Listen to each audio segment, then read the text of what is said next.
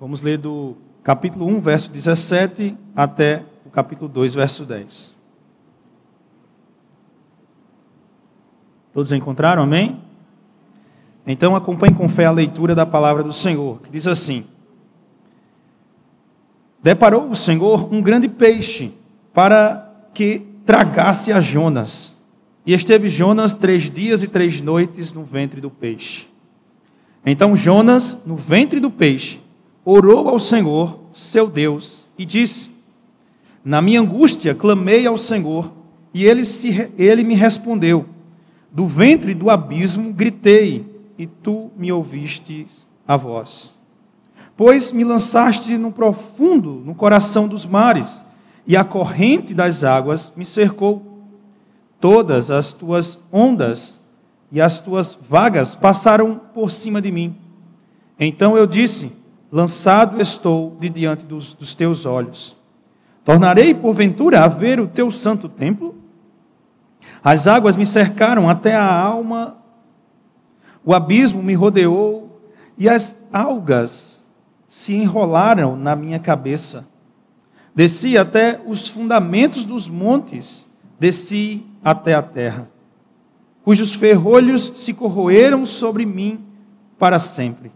Contudo, fizeste subir da sepultura a minha vida. Ó oh, Senhor, meu Deus, quando dentro de mim desfalecia a minha alma, eu me lembrei do Senhor e subiu a ti a minha oração. No teu santo templo, os que se entregam à idolatria vã abandonam aquele que ele é misericordioso. Mas, com a voz do agradecimento, eu te oferecerei sacrifício. O que votei, pagarei. Ao Senhor pertence a salvação. Falou, pois, o Senhor ao peixe, e este vomitou a Jonas na terra. Até aqui a palavra do Senhor. Que o Senhor aplique a sua palavra no nosso coração. Vamos orar, irmãos, pedir sua graça. Senhor, nosso Deus, nosso Pai, nós estamos aqui mais uma vez diante do texto santo e totalmente esperançosos em ouvir a tua voz, Senhor, em ouvir o Senhor falando aos nossos corações. O Senhor sabe daquilo que precisamos ouvir nesta noite. Por isso nós rogamos, Senhor, vem por meio do teu Espírito Santo, Senhor, através da tua palavra e constrange-nos nessa noite e nos direciona, Senhor, e nos guia pelo caminho que devemos andar. Este é o nosso pedido, Senhor, em nome de Cristo Jesus. Amém. Queridos irmãos, uh, alguns dos irmãos conhecem o reformador Martinho Lutero, e houve um momento né, que mudou a sua vida. Em 2 de julho de 1505, Lutero ainda não havia é, se voltado para os estudos da reforma ainda caminhava por um caminho meio que em desordem. E durante uma grande tempestade que sobreveio à vida de Lutero, ele foi atingido por um raio, né? conta-se o texto. Não sei se atingido por um raio no sentido que caiu exatamente nele, ou se bem próximo dele. Mas foi atingido por um raio. E diante da perspectiva da morte, ele temia ter que estar despreparado ao estar diante de Deus. E aquele, aquele momento de Lutero levou ele a orar. Obviamente, ele ainda não conhecia, e naquela época ele diz a, a história que ele orou a Santa Ana, né? Falou a um santo, né? Mas ao certo é que ele começou a se voltar para Deus e naquele momento ele se filiou a um monastério, né? Junto aos monges augustinianos, né? Os que eram é, tinham afinidade com a doutrina de Agostinho. Portanto, irmãos, muitas vezes é preciso acontecer uma tempestade. Às vezes é, é preciso descer até o fundo do poço para a gente começar a ser restaurado e começar a subir. E na maioria das vezes, e sempre, quase sempre, deve ser assim: a restauração ou a subida do fundo do poço ela se inicia com uma oração. Ela se inicia, ela começa a mudar com uma oração. E nós vamos ver que é exatamente disso que vai acontecer nesse capítulo número 2 de Jonas. Jonas então ora ao Senhor.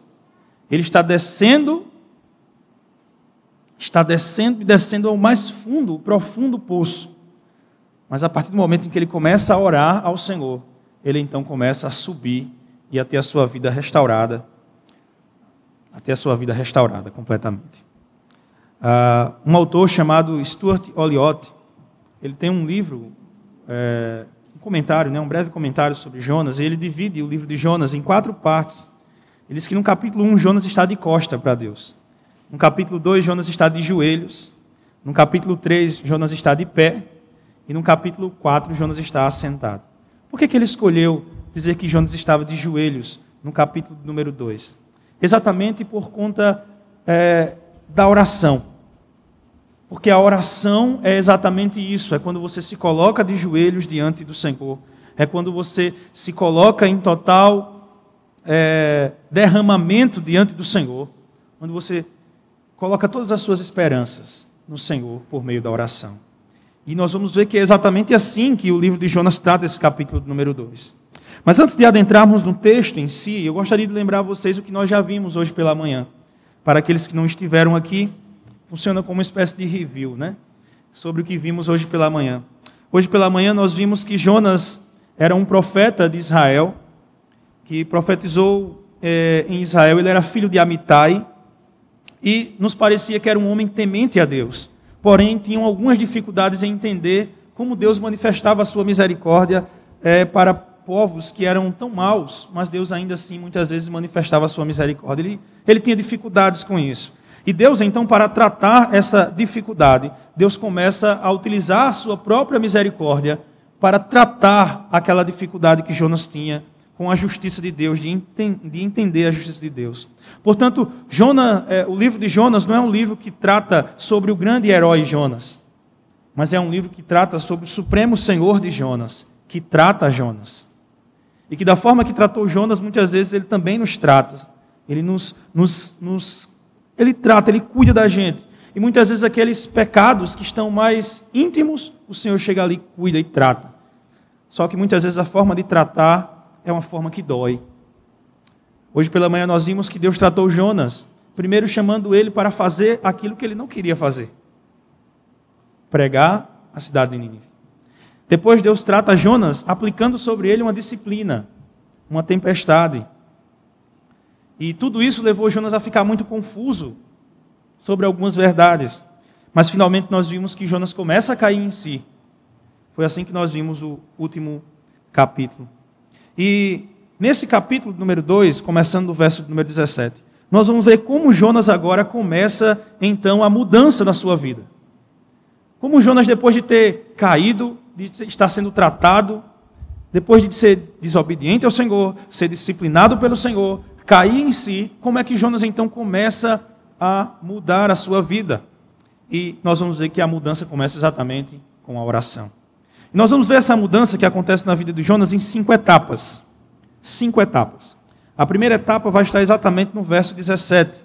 Jonas é alcançado pela graça de Deus. Versos 1 e 2, nós vamos ver que Jonas invoca ao Senhor. Ele ora ao Senhor.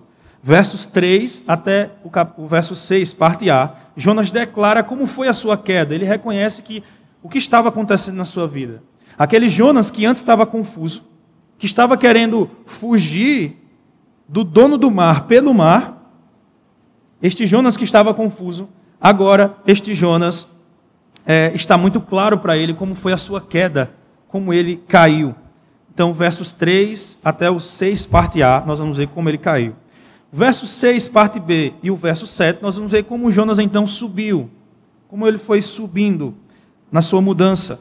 E finalmente, isso tudo que aconteceu na vida de Jonas, versos 8 a 10, trouxe algumas lições, algumas conclusões para ele.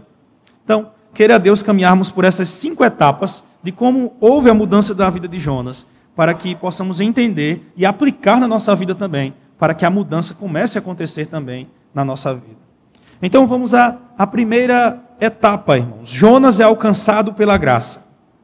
Note que o verso 17 do capítulo 1, que eu não falei dele pela manhã, para falarmos exatamente agora, mostra o primeiro momento da mudança. A palavra nos diz que deparou o Senhor um grande peixe para que tragasse a Jonas. O Senhor então provê um grande peixe. Nessa expressão deparou, que é uma palavrinha hebraica chamada maná, muito conhecida lá do deserto, né? Mas significa exatamente designar, ou estabelecer, ou preparar. É comum que lá no deserto chamasse aquele alimento que o Senhor estava dando de maná, porque é algo exatamente que Deus preparou, que Ele designou. Então, é, Deus então prepara e esse grande peixe para que ele pudesse pegar Jonas. E note que na oração de Jonas, irmãos, que ele ora lá do ventre do peixe, que nós vamos falar um pouco mais sobre essa oração, mas em nenhum momento ele pede para que Deus o livre do peixe. Pelo contrário, nós vamos perceber que na oração de Jonas, Jonas agradece a Deus pelo lugar onde ele estava agora. Ele fala no sentido de passado, dizendo: Eu clamei ao Senhor na minha angústia e o Senhor então me acudiu. E ele fala isso estando aonde? No ventre do peixe. Portanto, o ventre do peixe é, foi uma, uma manifestação da graça do Senhor. Quando Jonas, ora, quando Jonas ora do ventre do peixe, ele já fala em livramento. Às vezes a gente olha para a história de Jonas e sempre vê o peixe como um, um castigo também. Mas note que a forma que Jonas foi jogado no mar, em que ele afundou no mar, ele teria morrido afogado. Ao peixe passar ali e pegar ele, foi um livramento que o Senhor deu. Nós vamos ver de forma mais detalhada quando Jonas vai narrar a sua queda e a sua subida. E parece muito que é como se ele tivesse se afundando, descendo, descendo, ele vai narrando, né? As partes cair na terra, as algas começaram a enrolar na minha cabeça, como se ele tivesse na parte marinha, né, já da terra, e de repente ele diz que o Senhor começou a mim. Ali é onde nós entendemos que o peixe passou e pegou ele ali e começou então a subir. E então ele, quando está orando, está orando exatamente do ventre do peixe. Então, o peixe, na verdade, é uma manifestação da graça do Senhor. E é possível que a subida de Jonas fosse exatamente por conta do peixe o grande peixe que traga Jonas aqui, ele é uma manifestação clara da graça de Deus. E é uma imagem clara da graça de Deus. Pois todos nós aqui somos com, já fomos como Jonas, que estávamos afundando, caindo, talvez estivéssemos já no fundo do poço, não de uma tempestade, não de um oceano, mas estávamos no fundo do poço de nossos pecados de nossa maldade. Mas, quando o Senhor manifestou a sua graça, Ele nos tirou dali e, nos, e fez com que subíssemos. Evidentemente, não foi um grande peixe. Mas essa imagem do grande peixe aponta para o Novo Testamento, para uma imagem de manifestação da graça mais plena. E por isso eu gostaria de ver com vocês um texto de Mateus, capítulo de número 12, versos 38 a 40, quando Jesus fala sobre Jonas. Então, deixa marcado aqui o livro de Jonas. E vamos para Mateus capítulo 12, só para entendermos como essa figura do peixe aponta para uma manifestação plena de graça na vida de todos nós. Mateus capítulo 12, versos 38 até o verso 40. Uh, esse trecho de Mateus capítulo 12 é exatamente quando Jesus vai falar sobre Jonas. E olha só o que ele diz. Então alguns escribas e fariseus replicaram: Mestre, queremos ver de tua parte algum sinal. Os escribas e fariseus estavam falando para Jesus. Ele, porém, respondeu: Jesus, uma geração má e adúltera pede um sinal, mas nenhum sinal lhe será dado, senão o do profeta Jonas. Porque assim como Jonas esteve três dias e três noites no ventre do grande peixe, assim o filho do homem estará três dias e três noites no coração da terra. O verso 41 continua: Ninivitas se levantarão no juízo com esta geração e a condenarão, porque se arrependeram com a pregação de Jonas. Eis e eis aqui está quem é maior do que Jonas. Cristo é maior do que Jonas. Mas o sinal para o qual Cristo chama a atenção é exatamente para o momento do grande peixe. Para o momento em que Jonas está ali no grande peixe. E naquele momento, Cristo faz uma analogia com os dias em que o Senhor estaria no coração da terra, ou seja, que ele estaria morto. Hoje, irmãos, é um dia de ceia do Senhor. E nós celebramos a morte de Cristo. Mas por que celebramos a morte de Cristo? Celebramos a morte de Cristo porque foi exatamente isso. Foi na sua morte que Deus manifestou graça às nossas vidas. Foi na sua morte que nós tivemos a certeza e tivemos a redenção dos nossos pecados. Foi na morte substitutiva de Cristo em que ele levou os nossos pecados sobre ele. E hoje nós temos vida. Nós temos vida porque Cristo deu a sua vida por nós. E isso tudo é manifestação da graça. A manifestação da graça nas nossas vidas não foi como a de Jonas, um grande peixe que o tragou. Mas a manifestação da graça de Deus nas nossas vidas foi quando Cristo Jesus morreu na cruz do Calvário e passou três dias e três noites no coração da terra. Mas ao terceiro dia ele ressuscitou e hoje vive para todo sempre. Portanto, a primeira coisa que é, a subida de Jonas nos mostra é exatamente que toda subida é uma manifestação da graça de Deus. Um autor chamado Tim Keller, ele comenta dizendo: o grande peixe é um exemplo perfeito dessa misericórdia, tão nua e crua. Obviamente, o peixe salvou a vida de Jonas. Uh, porém, Jonas ainda se encontra nas profundezas das águas. Apesar de estar dentro do peixe, mas ainda está nas profundezas das águas. Nós poderíamos dizer, ele foi salvo já, mas ainda não. Ele foi salvo da morte, porque está ali dentro do peixe, não está afogado e morto, mas ainda está nas profundezas das águas. Ó oh, irmão, com semelhança isso é a situação em que nós vivemos. Nós somos salvos por Cristo Jesus. Fomos salvos da ira vindoura. Já estamos salvos. Já estamos com Cristo. Mas ainda não estamos plenamente redimidos, plenamente glorificados. Que imagens perfeitas, irmãos, que apontam para o Evangelho em nossas vidas. Portanto, toda subida, ela olha para o Evangelho. Eu não sei como é que está a sua vida, como é que você chegou aqui, talvez você se encaixe na tempestade que Jonas estava passando. Talvez você já esteja, não na tempestade, você esteja debaixo d'água já. Você já esteja afundando. Saiba que a subida para sair deste momento é graça de Deus. Precisamos confiar na graça de Deus. E é óbvio, irmãos, nós não podemos fazer nada. É quando Deus quer manifestar a sua graça em nós. Porém, quando Deus manifesta a sua graça em nós, nós respondemos com oração. E é exatamente o segundo lugar nós vamos perceber. Se em primeiro lugar Jonas é alcançado pela graça de Deus, em terceiro lugar Jonas invoca o nome do Senhor. Veja verso 1 e 2 a oração de Jonas. Ele diz: Então Jonas, do ventre do peixe, orou ao Senhor, seu Deus, e disse: Na minha angústia clamei ao Senhor, e ele me respondeu do ventre do abismo. Gritei, e tu me ouvistes a voz. Veja, irmãos, Jonas já tinha sido incitado a orar. Uma página atrás, se nós vermos o capítulo 1, verso 6, quando estava na hora da tempestade, no capítulo 1, verso 6, o mestre do navio chega até Jonas. E onde Jonas está? Está no navio dormindo.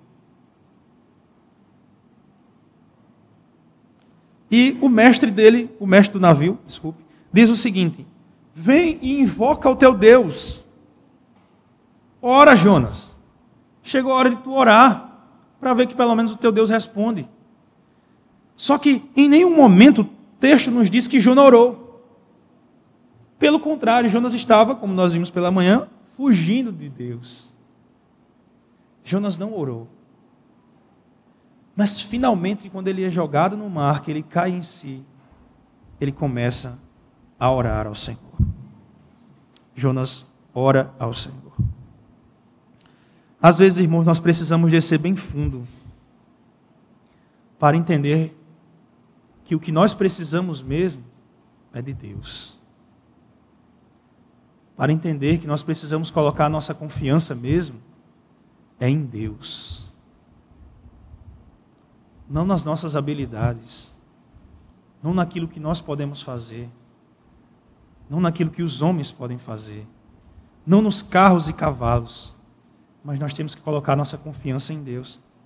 E parece que é nesses momentos mais difíceis, quando nós não temos nada a não ser Jesus, e a gente então começa a buscar Jesus.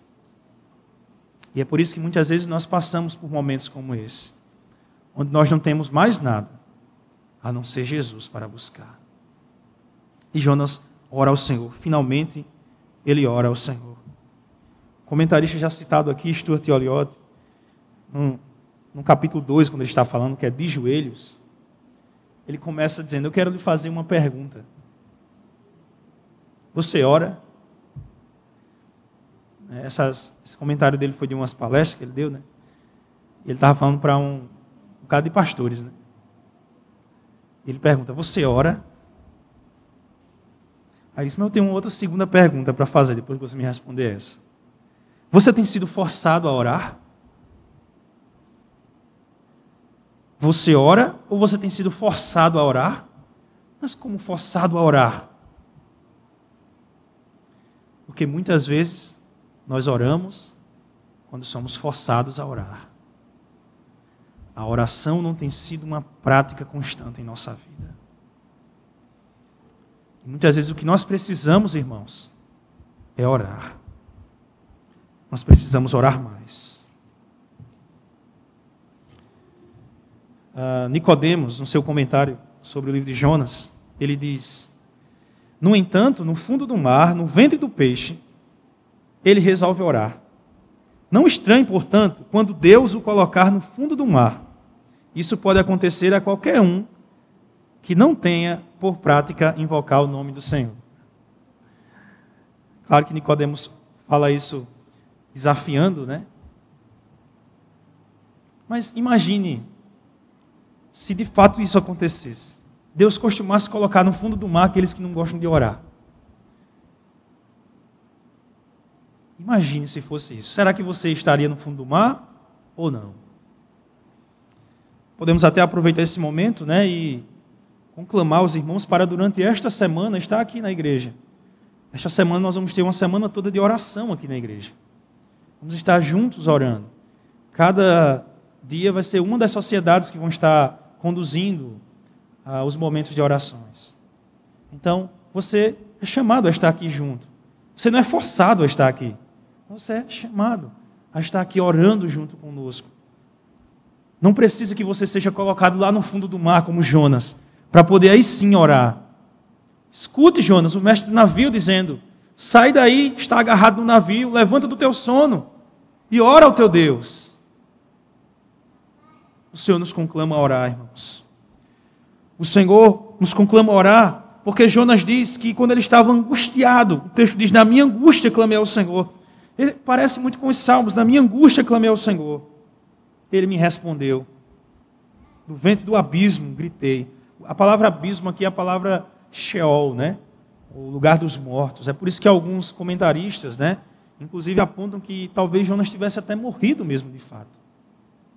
Eu não acredito que isso tenha acontecido, mas é, a, a, a, força né, que o texto nos traz aqui é exatamente essa. É como se ele ficasse bem pertinho da morte ali. Mas o Senhor ouviu a sua voz. O Senhor ouviu a voz de Jonas. E o Senhor também escuta a nossa voz quando clamamos a Ele. Como tem estado a nossa vida de oração, irmãos? Será que na sua, nos seus planos para 2020 você planejou a sua vida de oração? Como tem sido a sua vida de oração? Talvez é isso que o Senhor queria falar conosco neste momento. A primeira etapa da vida de Jonas foi exatamente a manifestação da graça do Senhor. A segunda etapa da, da vida, não, da subida de Jonas foi exatamente ele orar ao Senhor. A terceira etapa foi ele declarar sua queda. Aquele Jonas que antes estava confuso, que queria fugir pelo mar do dono do mar. Aquele Jonas que estava um pouco confuso, agora ele entende as coisas como funcionam. E ele então, ao orar ao Senhor, ele mostra como aconteceu a queda dele, literalmente. Aconteceu a queda. E exatamente versos 3, verso 3 até o verso de número 6, parte A, nós vamos ver Jonas descrevendo na oração a sua queda, como ele caiu. É importante lembrar que ele já vinha caindo há muito tempo. Ele desobedeceu a Deus. No lugar de subir para Nínive, ele desceu para Jope, depois desceu para Tarsis, e antes de chegar em Tarsis, ele desceu para o fundo do oceano.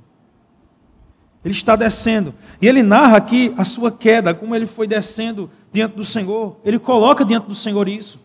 Por isso, irmãos, muitas vezes a gente pensa, não, é, é errado eu orar ao Senhor e dizer, Senhor, tá, estou sofrendo, está difícil, eu caí aqui, eu falhei aqui. Não, irmãos, nós temos que colocar diante de Deus os nossos dilemas. Nós temos que orar ao Senhor. O que nós não podemos é deixar de entender quem Deus é, mas nós podemos colocar diante do Senhor quem de fato nós somos e como estamos. Nós podemos dizer ao Senhor: Senhor, eu sou fraco, mas tu és forte. Nós podemos dizer: Senhor, eu falho, mas tu, Senhor, tu não falhas. Nós podemos dizer: Senhor, eu caio, mas Senhor, tu és poderoso para me levantar. Nós podemos colocar os nossos dilemas, os nossos conflitos existenciais diante do Senhor.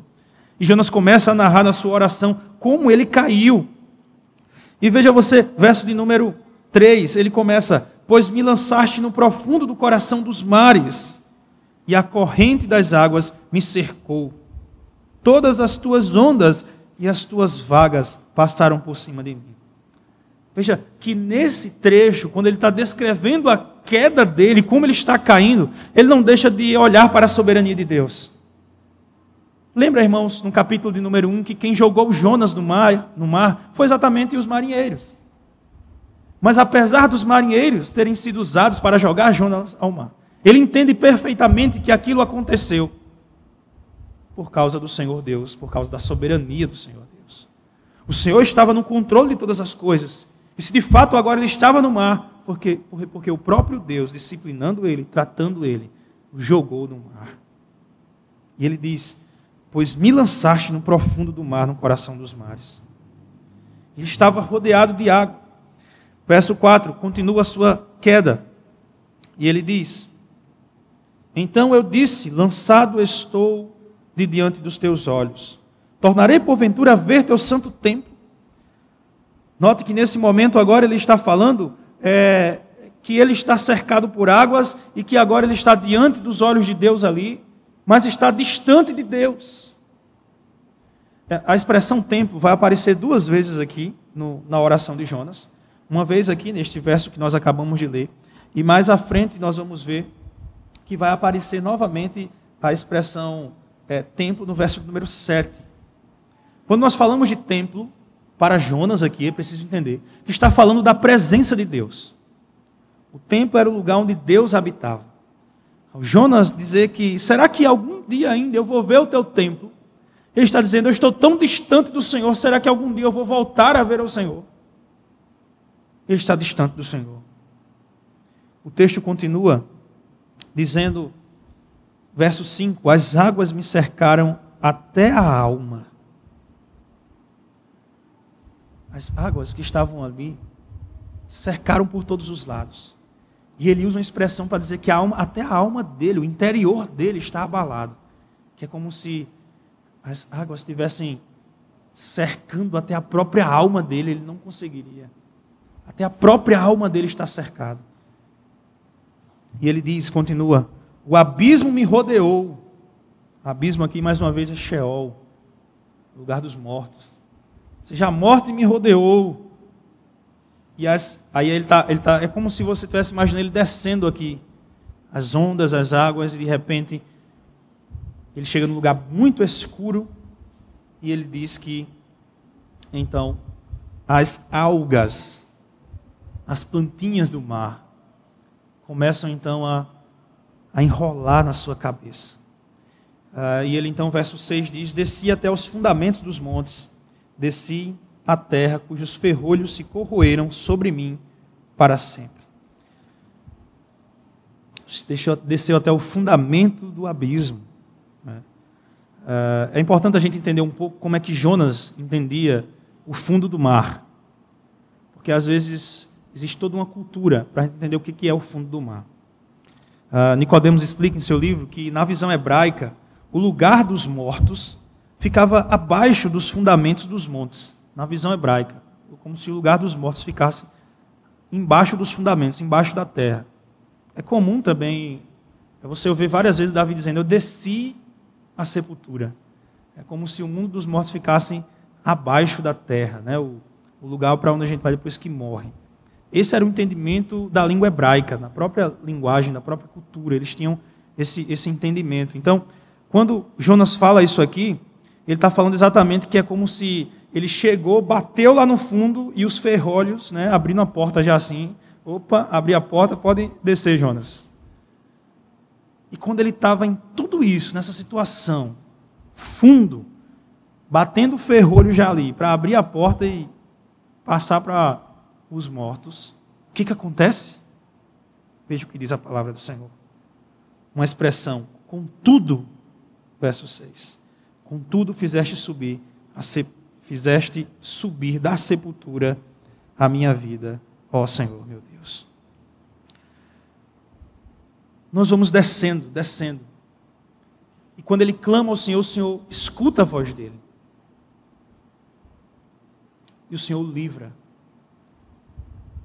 O Senhor o livra do momento mais difícil que ele está ali batendo as portas da morte ferrolho já está se abrindo, mas o Senhor o faz subir. Provavelmente nesse momento aqui, pudesse entender ilustrando, né? Hoje tem algumas crianças aqui, para as crianças entenderem mais, como se ele estivesse descendo e então o peixe passa aí, nhaco, né? Pega ali Jonas e começa a subir, e Jonas vai subindo. Então, irmãos, se a primeira etapa foi Jonas ser alcançado pela graça de Deus. A segunda etapa foi Jonas invocar o nome do Senhor. A terceira etapa foi ele declarar a sua queda. A quarta etapa, então, verso 6, parte B até o verso 7, ele vai descrever a sua subida. Veja como Jonas descreve a sua subida. Ele vai dizer que, contudo, é como se fosse uma, um momento agora contrário. Ele diz: ó, tudo isso acontecendo, mas olha o que acontece de repente. O Senhor me faz subir da sepultura. O Senhor me tira do ferrolho das portas ali para para passar para o mundo dos mortos. O Senhor me tira, o Senhor me faz subir. Deus está ensinando a Jonas na prática a sua misericórdia, irmãos. Jonas, em que está aprendendo a misericórdia do Senhor, o Senhor está ensinando na prática. Ele que não queria pregar para os ninivitas, para que eles não se convertessem, está agora no momento de queda, e o Senhor usa de misericórdia com ele, o salvando, fazendo subir naquele momento. Jonas olha para o templo, Veja você o que diz verso 8. Verso 7. Quando dentro de mim desfalecia a minha alma, eu me lembrei do Senhor e subiu a ti a minha oração no teu templo. Jonas sabia que era acima, de cima do propiciatório do templo, do templo que Deus prometera falar com o seu povo. Por isso que ele cita o templo. No templo nós tínhamos a arca da aliança. E em cima da arca da aliança tinha o propiciatório. E Deus disse que falaria ao povo do propiciatório. Para você entender bem esse propiciatório, vamos deixar marcado aqui rapidinho, vamos para um texto aqui. Êxodo, capítulo número 25, verso 22, só para vocês entenderem porque que Jonas faz menção ao templo aqui. Êxodo, capítulo número 25, verso 22.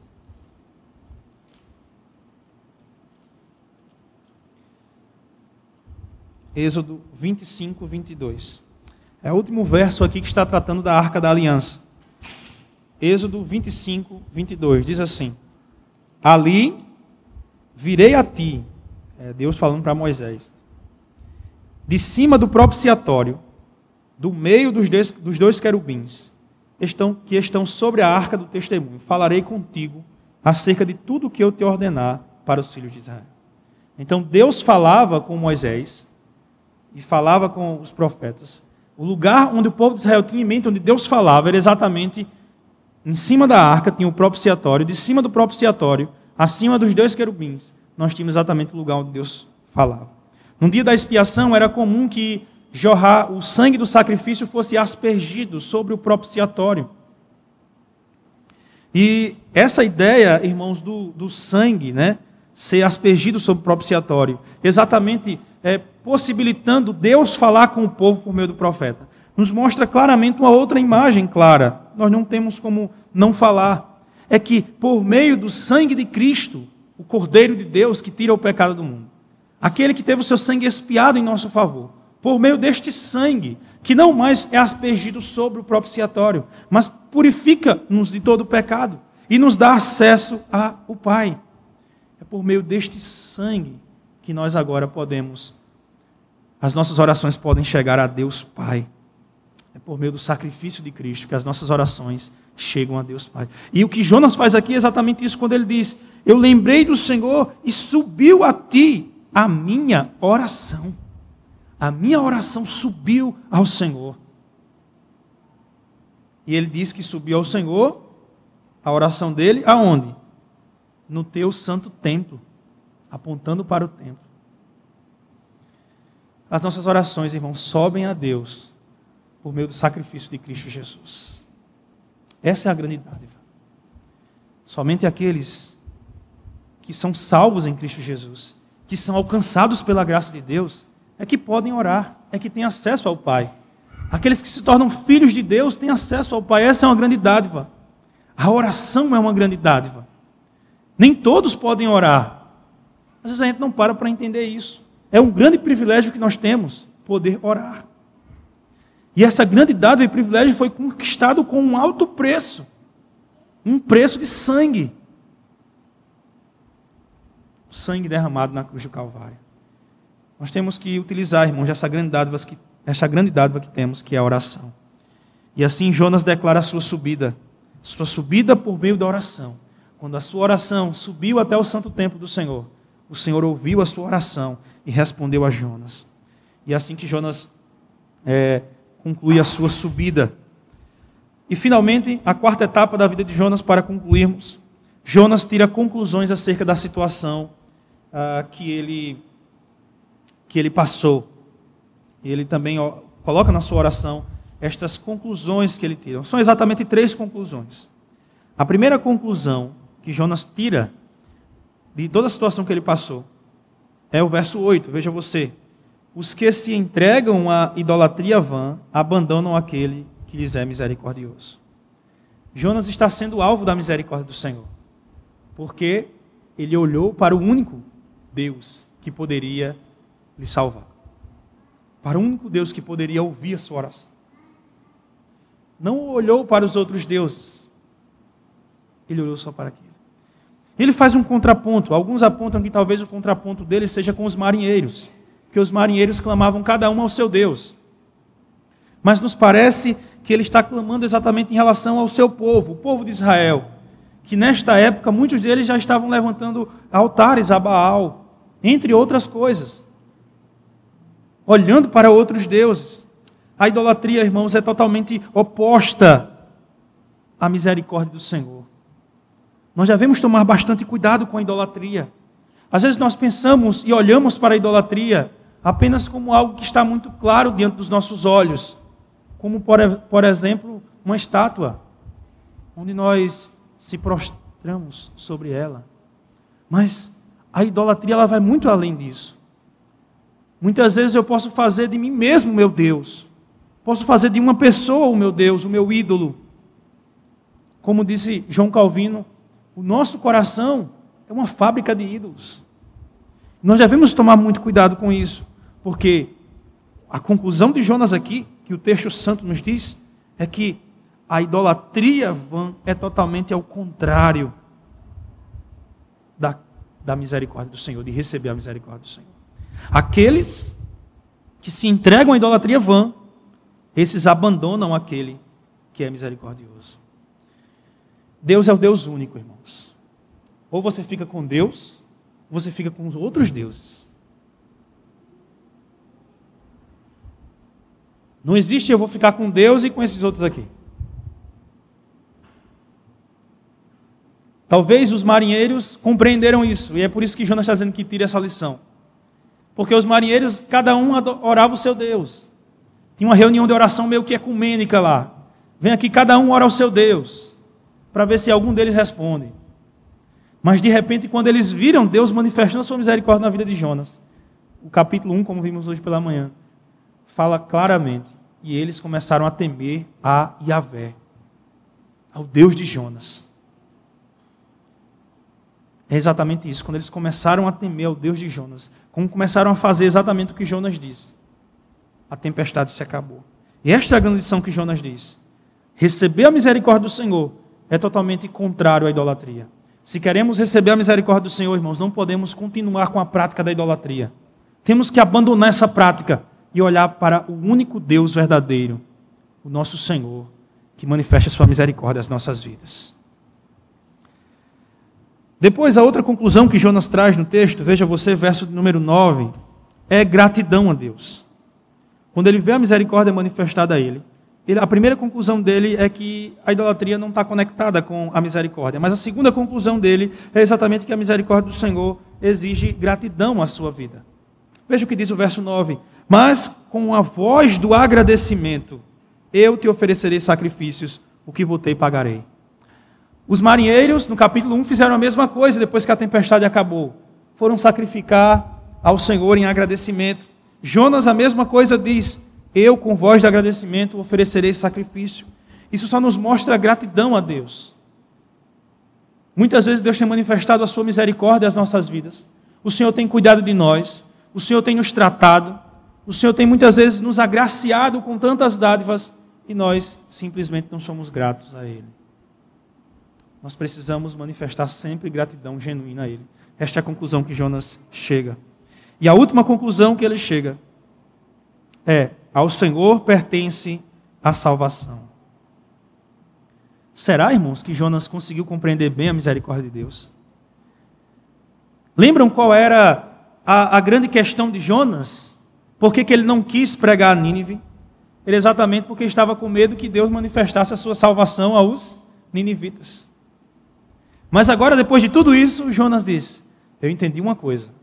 A salvação pertence ao Senhor. Será que ele entendeu mesmo? Nós vamos ver no capítulo 4 que ele ainda está com algumas coisas, mas ele já chega a essa conclusão aqui. E talvez esse versículo aqui seja o versículo chave do livro de Jonas. A salvação pertence ao Senhor. Então não depende de mim dizer, rapaz, olha, aquele, aquele rapaz ali, ele é quase crente. É uma pessoa boa. Eu acho que ele, pode só um pouquinho ali, Deus não vai ter nem muito trabalho. Vai chegar ali e vai salvar rapidinho. Não, aquele outro ali, misericórdia. Aí você assiste o jornal do meio-dia, a pessoa vai divide um, um, ser humano enquanto um, um monte de partes. Que coisa horrível! Ah, Deus, traz sua ira sobre esse homem. E se o Senhor dissesse, Jonas, Vai lá pregar para aquele homem. Vai falar do evangelho para aquele homem. Aí Jonas ia dizer: Não, Senhor, se eu falar e ele se converter, se eu tenho que cair a ira sobre ele. Irmãos, nós precisamos entender que a salvação pertence ao Senhor. Não depende de quem quer ou de quem queira, ou de quem, quem buscar, mas depende de Deus se compadecer e salvar dele usar de sua graça e sua misericórdia. Depende tão somente do Senhor, irmãos. Nós só temos que fazer é obedecer ao chamado do Senhor e pregar o evangelho dele. Pois a salvação não pertence a nós. Não pertence a nós. Você pode pregar por muitos e muitos anos e nenhuma alma sequer se converter. E você pode pregar um dia e três mil almas se converterem com a pregação do Evangelho. Porque não depende de quem quer ou de quem busca, depende de Deus que se compadece. A salvação pertence tão somente ao Senhor. E aprove ao Senhor salvar Jonas, aprove ao Senhor, como vamos ver domingo, salvar o povo de Nínive, pelo menos essa geração aqui. Aprove ao Senhor nos salvar em determinado dia. E o peixe, então, irmãos, o texto termina, verso 10, veja você. Falou, pois, o Senhor Deus, o Senhor ao peixe, e este vomitou a Jonas na terra. A, expressão vomitou, né, é uma expressão bem chocante. É algo que é feio, né? Mas exatamente para mostrar a situação que ele estava. A situação difícil que ele estava. O Senhor traz ele de volta à terra. Portanto, irmãos, eu gostaria de concluir trazendo algumas aplicações para as nossas vidas. Primeiro, às vezes Deus nos conduz ao fundo do poço para tratar as nossas vidas.